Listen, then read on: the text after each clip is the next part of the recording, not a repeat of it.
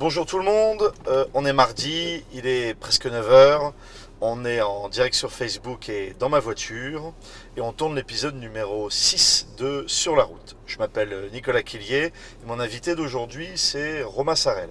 Romain Sarel c'est le CEO de Pubeco et avec lui on va discuter de plusieurs choses, notamment bah, comment il a eu l'idée de la création de, de Pubeco. Il a levé des fonds, 2,5 millions d'euros, il va nous en parler. Et on va parler aussi de son engagement citoyen, à titre personnel, dans sa famille et dans sa communauté et dans sa circonscription, même puisqu'il s'est présenté aux élections. Et il va nous raconter euh, tout ça. Voilà. On accueille tout de suite euh, Romain Sarel.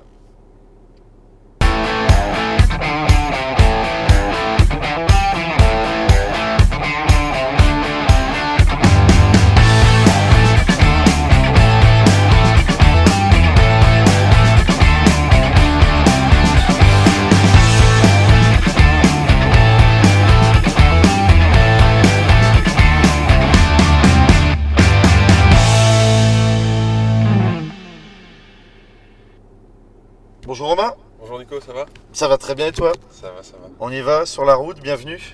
Merci. Je t'invite à te présenter pour ceux qui ne te connaissent pas. Alors, je m'appelle Romain Sarels, j'ai 32 ans. On dit le S, Romain Sarels. Ouais, faut que je le dise. T'as raison, c'est ton nom. Je sais pas s'il y a des lettres inutiles, mais. Euh, j'ai 32 ans, je suis papa de deux petites filles, euh, Rosalie et Augustine, qui ont 4 ans et, et 2 ans. Et j'ai créé euh, une start-up qui s'appelle Pubeco il y a plus de 10 ans maintenant. puisque Ouais. J'étais encore étudiant, enfin, je- j'étais même au début de mes études. D'accord. Et voilà. Pubeco, donc il y a 10 ans. Ouais. Ça fait quoi Pubeco Pubeco, ça fait quoi? Bah, Ça s'est dit euh, avant l'iPhone et au tout début de Facebook que les prospectus et les catalogues que Madame Michu recevait dans sa boîte aux lettres, Ouais. un jour ou l'autre, elle pourrait les lire sur Internet et du coup refuser la version papier euh, des prospectus de toutes les marques de, de distributeurs en collant un petit autocollant, non pas stop pub, mais Ouais. euh, pub non merci. Je la lis sur euh, pubeco.fr. D'accord. Tu as les, les petits autocollants là qu'on trouve à peu près partout sur toutes les boîtes aux lettres. Exactement. Pub ouais. non merci. On a distribué presque 2 millions depuis que depuis qu'on a créé Pubeco. donc 2 on- millions d'autocollants. Il n'y a pas un endroit euh, de France, bon il y a aussi le Portugal et, et l'Espagne, mais il n'y a pas un endroit de France où je vais en vacances sans voir un autocollant. C'est vrai euh, C'est plutôt Génial. Ouais, Ah ouais, carrément. Tu te rends compte que ce que tu fais euh, a un impact euh, partout où tu vas. Exactement. Ah, c'est top, bravo. Donc en gros, tu numérises les pubs, en Ouais, fait, c'est ça. Exactement. Comment tu as eu l'idée En fait, euh, j'étais associé déjà avant avec euh, Yannick Lalo, mon cousin, qui, et on développait des, des applications pour des autres. Et à un moment Ouais. donné, quelqu'un nous a dit euh, c'est quand même terrible, je vois plein de gens qui ont une idée mais pas l'équipe. Vous avez l'équipe, trouve l'idée. D'accord. Et si tu mélanges, je vais dire trois choses. Euh, L'emailing qu'on faisait déjà, et il faut se mettre en, en 2006, euh, c'était pas, enfin on recevait encore des mails avec des pièces jointes, des trucs insupportables. Tu rajoutes la grande distrib. On a tous les deux eu quelques expériences de chef de rayon, de, de- de choses comme ça. Et donc effectivement dans le Nord, on sait un peu ce que c'est que les prospectus et les catalogues. Et en ce qui me concerne, une forte envie de, de- d'agir. Et déjà en 2006-2007, je parlais de développement durable. D'accord. Et tu te dis, bah tiens, c'était le moment pour le- ceux qui s'en souviennent du pacte écologique de Nicolas Hulot. Donc il y a Par tes jeunes Nicolas Hulot. il y a- il y Ouais, a voilà, 10 ans. de- depuis il a pris, il a monté en grade, n'est-ce pas Mais il est monté en grade, mais euh, voilà, donc euh, les, trois, les trois réunis, on s'est dit, tiens, grâce à Internet, il y a sûrement moyen de faire une pub plus écologique et Ouais. aussi économique parce que moins de gâchis, euh, parce que plus de performance, donc euh, voilà. Donc on, on en reparlera après. Effectivement, tu étais déjà à cette époque-là euh, très développement durable. Ouais, je- ça, ça a toujours finalement fait partie de, de, de moi, quoi. D'accord. Ok. La, la boîte se, se- se- se- se développe. euh, donc entre les- il y a 10 ans et maintenant. Ouais. Et euh, il y a 5 ans, il y a eu un événement important dans la vie de la société. Tu as levé 2 millions et demi d'euros. Ouais, on a fait euh, 2 millions à la fois en dette et en, et en capital.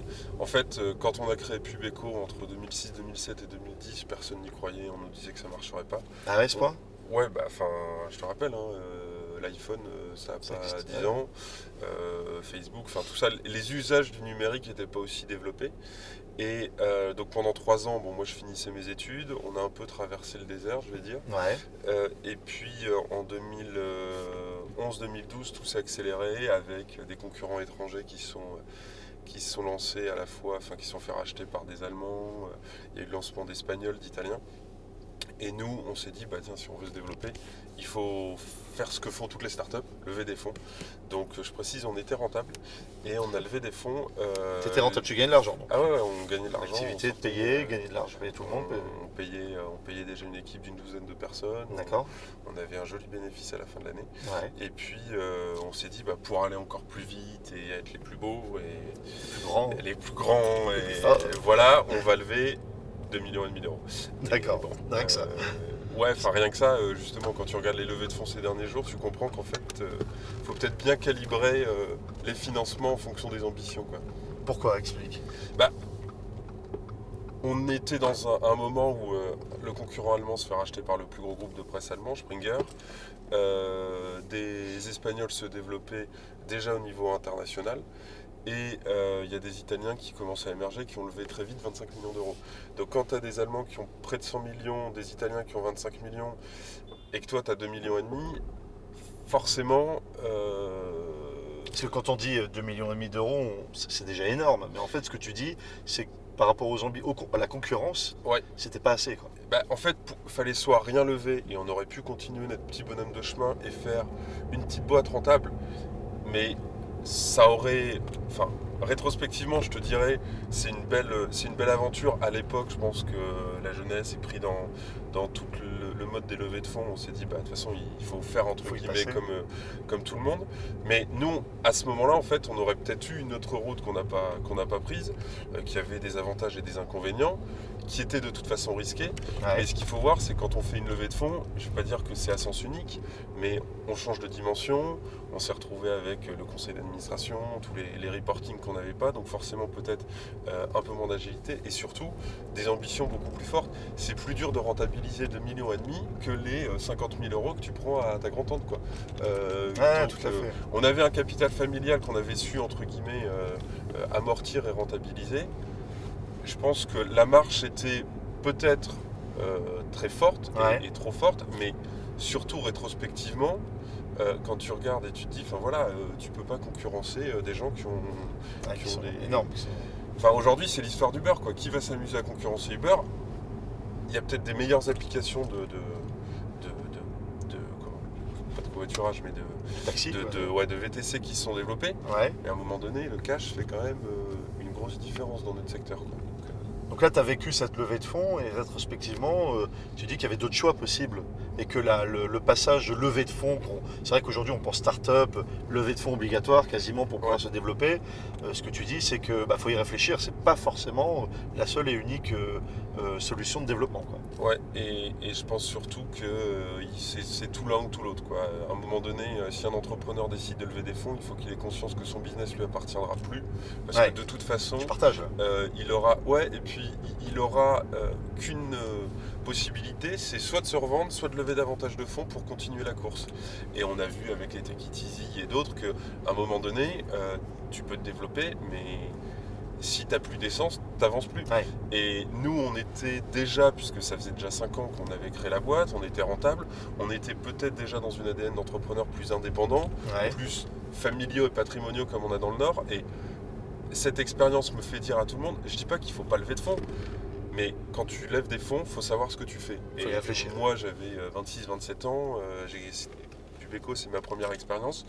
Rétrospectivement, je me dis que j'ai peut-être pas suffisamment compris ce que je faisais, ah mais ça m'a permis de bien apprendre. Ah oui, ça t'a ah effectivement aujourd'hui appris plein de choses. C'est une bonne, enfin c'est une. Bah, ça te permet d'analyser ça aujourd'hui déjà. Ouais, voilà, mais enfin, et puis après, quand j'en vois certains qui me disent oui, mais non, machin, je me dis fais ton expérience, parce que de toute façon, chaque expérience est différente. Et si tu le vis pas, tu peux pas le ressentir et le comprendre. Donc, euh. bah, c'est l'importance aussi d'ailleurs de, cette émission, c'est d'avoir les expériences de chaque entrepreneur, et on le voit au fur et à mesure des épisodes qui sont toutes différentes, avec toute une expérience, tous une expérience différente. Et euh, c'est cette, euh, voilà, c'est cette possibilité aussi qui rend le, l'aventure intéressante. Et que chacun prenne une ou deux choses qu'il arrive à se réapproprier, mais chaque histoire est vraiment différente et singulière. Donc l'idée, tu l'as eu donc sur le, la thématique du développement durable. Donc en gros, je rappelle, hein, c'est plus de, plus de prospectus papier tout en numérique. Euh, Donc pas de déchets en gros, puisque Ouais. les prospectus papier, on les 40 jette à la poubelle. C'est 40 kilos de, de papier tous les ans dans ta boîte aux lettres si tu mets pas le 40 petit kilos Bon, toi, t'as l'autocollant depuis longtemps, donc ça. Mais, vrai. mais sinon, c'était 40, 40 kilos, kilos euh, par an Ouais. de prospectus ouais, que qui, la, les- la moitié des gens ne lisent pas. Qui vont qui Directement à la de toute façon à la poubelle. façon à la poubelle. Pas, pas toujours Au directement, mieux un peu découpé, mais bon. si s'ils étaient tous recyclés, je serais déjà content, tu vois.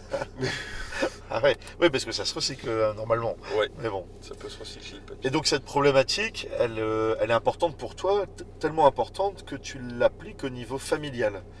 T'es... Alors, tu vas dire si c'est vrai ou pas, quoi.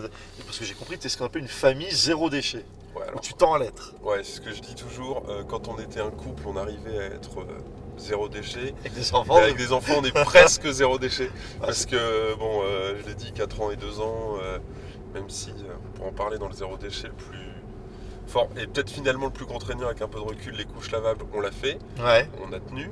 t'as arrêté. Mais euh, non, non, non, enfin après, voilà, euh, je vais pas rentrer dans. bah, ça va peut-être intéresser les jeunes parents. Couche lavable en journée, ça tient. Quand vous. La nuit, c'est un peu plus compliqué, donc pour le confort de vos enfants, vous vous dites en journée on met des couches lavables et on a une couche par jour. C'est pour la franchement, nuit. c'est déjà, euh, c'est déjà bien comme, euh, comme geste.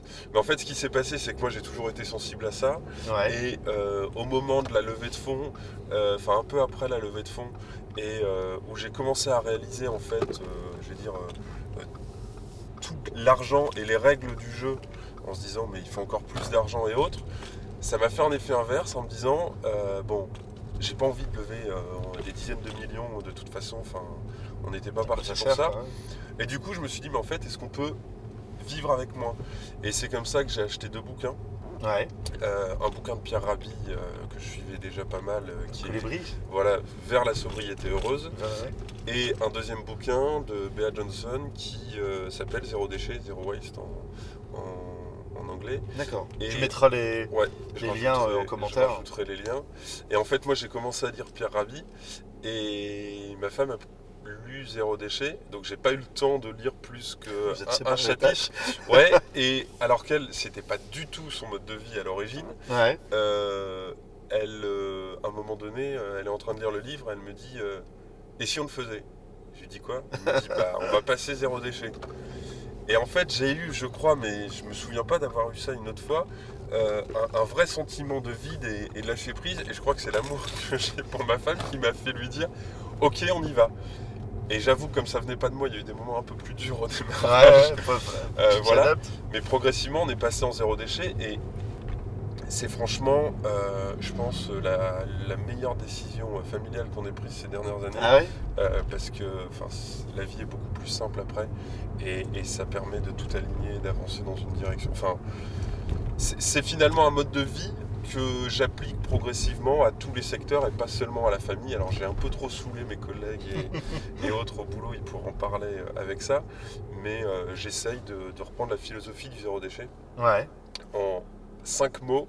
J'ai commencé dans, dans le désordre, le zéro déchet, vous commencez, si vous avez un jardin, vous pouvez composter toutes les épluchures, les restes alimentaires, toutes ces choses-là. Ouais. Résultat, ça va pas à la poubelle et ça fait euh, de l'engrais pour le, le jardin, c'est formidable. Jardin compost. Compost, donc euh, en fait, euh, c'est le premier pilier. Le deuxième pilier que vous pouvez faire, c'est tout simplement de recycler. Ouais. Donc là, je parle quand même de choses que tout le monde peut faire. Vous ne trompez pas de poubelle, euh, choisissez de, de- de correctement recycler. Le troisième, c'est de réutiliser. Un exemple tout bête, nos filles ont des pailles en fer. Bah, on lave la paille, on la fout euh, sous Ah, l'eau. pailles, ah oui. Et résultat, il n'y a plus de paille en plastique. euh, voilà, et c'est pas pour. C'est pas Ouais, parce qu'on est en zéro déchet que nos filles n'ont pas de paille, mais elles ont des pailles en Oh. métal. Euh, pareil, Réutilisable. réutilisé. On a des chiffons à la maison. On a redécouvert les chiffons plutôt que le sopalin. Euh, voilà, au moins, euh, on le met un chiffon dans la machine, ça fait pas plus de, de- voilà. Et les deux, le plus dur, réduire. Réfléchissez autour de vous ce que vous pouvez consommer en moins, ce- tout ce qui est en double usage et, et autres. Ouais. Et franchement, je le Réduire la donne consommation. Ouais, voilà, réduire la consommation. Et je le donne en dernier, euh, refuser. Parce que euh, dans notre boulot, c'est le plus dur. euh, tu vas au salon créé tout à l'heure, refuse tous les goodies inutiles. Mmh. Bon courage. Franchement, c'est c'est des choses. Voilà, donc moi je le donne en dernier, mais souvent on dit bah, d'abord commence par refuser Ouais, ouais, ouais. tout ce que tu n'as pas envie. Mais ces cinq piliers-là, quand tu les appliques dans la vie de tous les jours, euh, ça nous permet, c'est pas totalement le zéro déchet, mais c'est comme ça qu'on a acheté notre triporteur et que euh, dès qu'on peut, on covoiture en se disant est-ce que je peux refuser ce trajet? Est-ce que je peux réduire? Enfin voilà, on adapte. Et ce qui est sûr, c'est que le zéro déchet, ça oblige à prévoir. D'accord. Et on est quand À même S'organiser quoi. à s'organiser parce que un truc tout bête, tu refuses ton sac à pain, donc Mhm. tu as ton petit sac. Bah, donc tu dois savoir quand est-ce que tu vas aller à la boulangerie parce que du coup, et c'est peut-être bon pour ma ligne en fait, mais du coup maintenant quand je passe devant une boulangerie, soit je demande euh, le pain au chocolat directement et je le mange en sortant et bah, ça fait un peu bizarre la première fois la boulangère qui vous voit. euh, non non c'est bon, donnez, je vais le manger tout de suite. Et là elle vous regarde et vous fait Pas un sac. ah ouais, d'accord. Euh, et, et sinon, bah, tu prends ton sac et tu le fais. Pareil pour toutes les courses en vrac, ça se prévoit. Euh, quand tu vas chez ton boucher, euh, tu prends une petite boîte en, en plastique, il te les met dedans. Ouais. Et tous tes commerçants de proximité t'adorent parce que ça leur coûte tellement cher les emballages C'est vrai. que franchement, ils sont contents de leur côté euh, de pouvoir réduire les charges. Donc tu appliques ça euh, au quotidien euh, Ouais. chez toi. Alors, je vais faire l'avocat du diable. Qu- Question bête, aujourd'hui, on voit des, des scandales écologiques euh, de partout. Euh, Est-ce que réellement, c'est utile de faire tant d'efforts au niveau familial pour le, le développement durable? Ouais, alors déjà, franchement, quand tu te mets dedans, c'est pas tant d'efforts. Pas tant euh, d'efforts. non, tu vois, de temps en temps, euh, on peut avoir l'impression qu'on refuse quelque chose à nos filles ou autres, mais déjà, on dit autour, elles prennent, enfin, tu vois, les grands-parents, chacun fait ce comme il veut. hein, Ouais. euh, moi, je dis, et bon, bah, des caprices avec des enfants, on en a tous, donc si tu veux un caprice dû au zéro déchet, bon, c'est bien, à un moment donné, tu leur expliques et tu leur dis, ah bah non, ça c'est trop emballé. Ah oui, c'est pas bien, regarde, maman, il a acheté son paquet par terre. Bah oui, bon, bah, tu vois, ça aide finalement. Donc c'est pas tant d'efforts que ça. Après, je vais te faire une réponse en, en deux temps. La première, je vais te citer Pierre Rabhi et les colibris. Mhm. Tu dois connaître l'adage, c'est le colibri qui veut éteindre le feu de la forêt et qui passe goutte par goutte. Et il y a un autre animal qui lui dit Mais ce que tu fais, ça sert à rien. Il répond Au moins, j'aurais fait ma part. Et ça, franchement, moi, c'est ce que je me dis. Si je peux mourir en me disant J'ai essayé, J'ai fait ma part. où j'ai fait ma part, c'est déjà pas mal. Après, il est vrai que euh, je vais pas faire de mauvaise publicité, donc je vais pas citer le nom. J'ai acheté un téléphone complètement euh, réparable, euh, évolutif et autres, et je me suis rendu compte au bout d'un an, moi qui ai une utilisation euh, très forte quand même de mon, de mon téléphone, que c'était bien peut-être pour l'utilisation euh, de ma mère qui va de temps en temps sur Ouais. deux trois applis regarde ses mails. Pas pour de l'attention. Mais, mais pour faire un Facebook Live ou autre, non. Donc il y a des moments, tu te dis, bon, ce geste-là, c'est trop de contraintes, Ouais. c'est trop d'efforts, et ça, c'est peut-être pas la peine de le faire, parce que si ça me pourrit la vie et que ça me rend... euh, Enfin voilà, moi je dis, euh, quel que soit ton mode de vie, si ça te donne pas la banane, arrête quoi. Enfin, à un Ouais. moment donné, euh, les choses qui t'ennuient, pour être poli, c'est peut-être pas la peine de les faire quoi. Donc, euh, a priori, ça m'a pas fait perdre le sourire, le zéro C'est ça, c'est le- le faire, faire des efforts, mais pas non plus au, au détriment de- de- d'autres choses ou, euh, ou, de, ou de son bonheur personnel tout simplement. Moi, ça me fait rire, c'est mes, mes copains qui parfois viennent à la maison et autres et essayent de voir les choses contraignantes. Alors, les trucs, euh, dans les réduire, hein, on n'a plus de micro-ondes, on n'a plus de télé. Bon, bah, euh, le micro-ondes, franchement, euh, ça va, on vit très bien euh, avec les plaques et le four. Et puis la télé, on nous dit, ouais, t'as pas la télé. Non, mais ça va, on a Internet. Internet. on a le replay. Tout va bien. Et je regarde mes matchs de rugby de l'équipe de France, souvent c'est sur TF1 en live, c'est ouvert, il n'y a pas de problème. Donc tout va bien et sinon tu peux aller au café à côté, ça crée du lien social. C'est vrai, tout à fait. Je rebondis sur le lien social. Ouais. Tu as voulu aller euh, très loin dans, le- dans la, la mise en place du lien social, Ouais. euh, puisque tu as fait quelque chose que peu de gens ont fait euh, quand c'est pas leur métier, c'est-à-dire quand, c'est pas, quand on n'est pas politique de, de nature, ce que tu n'es pas. tu es un entrepreneur avant tout et tu as décidé de te soumettre au suffrage universel des Français. Ouais. tu t'es tu présenté euh, à l'élection euh, législative Législative, ouais. euh, dans ta circonscription. Bon, bah, pas, pas de suspense, t'as perdu. Ouais, hein, non, je ne suis pas député Voilà. de la France. Euh, Qu'est-ce que ça a changé dans ta vie, ça?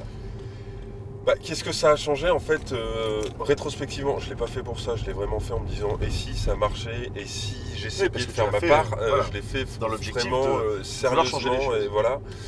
Mais rétrospectivement, je me rends compte qu'en fait, je suis complètement sorti de ma zone de confort, mais alors violemment Ouais. euh, parce que j'avais un objectif et j'avais des contraintes.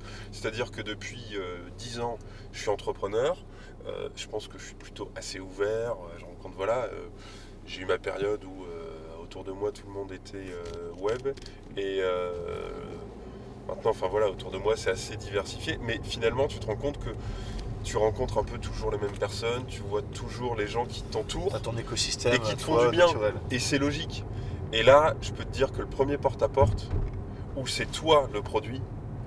euh, bonjour, oui, je m'appelle Romain Sarels, voilà, je suis candidat aux élections législatives. Alors tu te prends des portes, tu te prends des trucs, mais quand tu le fais comme moi je l'ai fait, Tu c'est-à-dire fait en sans étiquette, hein, je Ouais. précise. en t'intéressant aux gens, mais je m'en suis pris plein la figure et, et je le dis, ça m'a transformé au-delà, et je les remercie euh, pour ceux qui verront cette vidéo, euh, de la vingtaine de, de personnes qui m'ont porté et, et ma famille qui m'a supporté, tout mon entourage qui m'a porté, ceux qui m'ont aidé à, à- à- à combler le déficit parce que comme j'ai même pas fait les 5%, j'ai pas été même pas été remboursé. remboursé.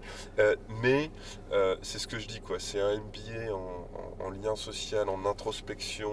euh, Enfin voilà, euh, ça m'a pas coûté le prix d'un MBA. Ça m'a pris peut-être autant de temps, si ce n'est plus qu'un MBA, ça c'est clair. Ouais, parce que ça faisait déjà plus d'un an que tu Ah, moi j'ai sur le j'ai terrain. mis un an euh, et vraiment c'est monté euh, progressivement. Mais, mais je te dis, euh, le porte-à-porte, les marchés, la rencontre des gens, te dire, il faut que j'ai une réponse à tout. Ouais. Et en fait, j'ai fait la Oui, on différence pose des entre. questions, tu Bah ouais, à tout. Enfin, si tu veux, à un moment donné, t'en as qui te parlent du conflit israélo-palestinien. Euh, bon, bah, c'est sûr que si tu es député demain, tu dois pouvoir en parler. euh, euh, Enfin, voilà, avoir un avis sur toute l'actualité et aussi sur les préoccupations des gens. Ah, regardez, monsieur, euh, bah, vous parlez des déchets, mais ils ont pas ramassé ma poubelle hier. Euh, ah, bah oui, effectivement, mais enfin, tu vois, tu vas pas régler le problème de la poubelle. Et donc, ça m'a vraiment. Euh, Ça t'a changé Ouais, enfin je pense que déjà bon là je parle beaucoup mais c'est le jeu tu vas me dire. Mais j'ai appris à euh, comment dire euh, beaucoup moins parler parce qu'avant j'étais toujours à convaincre à, à faire. Et là bah, tu te rends compte que tu sais pas face à qui t'es. Quand tu es face à un client ou quand tu es face à un partenaire ou autre tu as étudié là Ouais, quand tu frappes à la porte tu sais pas derrière si le mec euh, est au chômage, si le mec a des enfants, a pas d'enfants, a machin. Donc euh, euh, tu mobilises euh, plein de choses totalement différentes, mais encore une fois, euh, et bon, ça va peut-être être une petite critique au passage, mais parce que je l'ai fait de cette manière-là, c'est peut-être aussi ce qui m'a fait perdre, mais tant pis. Euh, voilà, Euh, c'est-à-dire que je ne l'ai pas fait en allant chercher une étiquette et en disant euh, voilà la marque de la lessive, allez-y votez pour elle, et puis bah, ça va me donner la possibilité d'avancer. Je l'ai fait vraiment Ouais, tu l'as fait de manière indépendante. pour essayer de changer la vie des gens autour de moi. Ça m'a transformé la mienne et ça m'a fait rencontrer des personnes extraordinaires. Euh, et, et pour ça, je ne regrette vraiment rien. Oui, c'est ça, c'est qu'à à défaut d'avoir euh, transformé la vie des gens, ça a transformé la tienne. Ouais, c'est clair.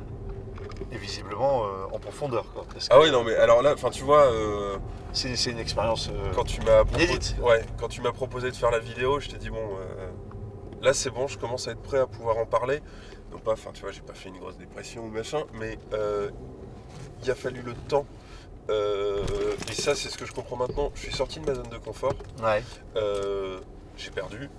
Il a fallu euh, encaisser.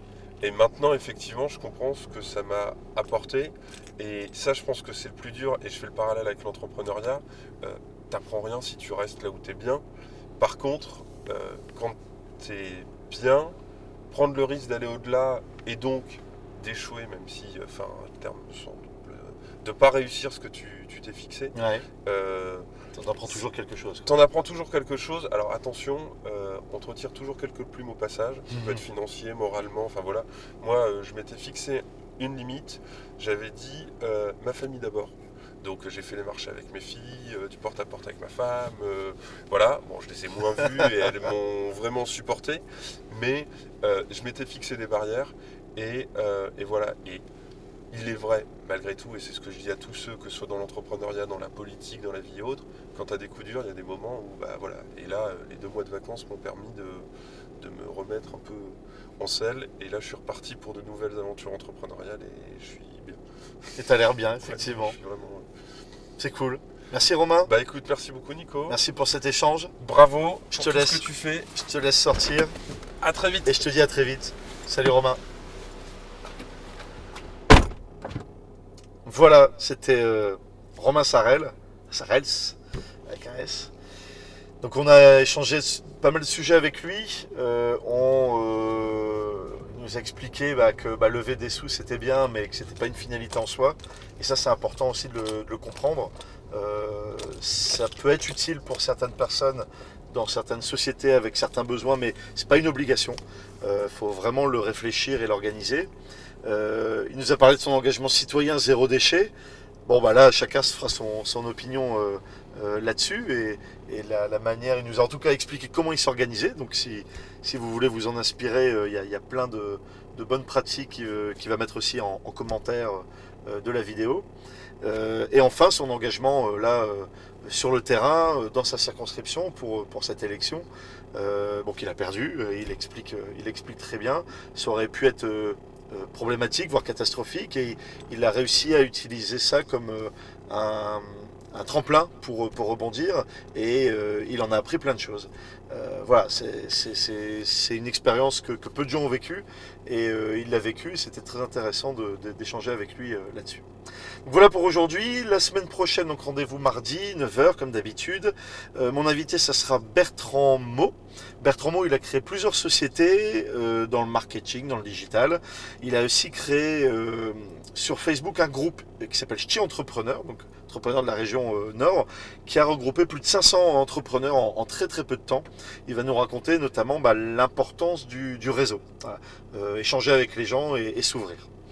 Voilà, j'espère que vous avez appris des choses et que ça vous a intéressé. Je vous souhaite une, très bonne journée. Euh, entreprenez, bougez-vous, faites des choses. Et à la semaine prochaine, mardi 9h. Salut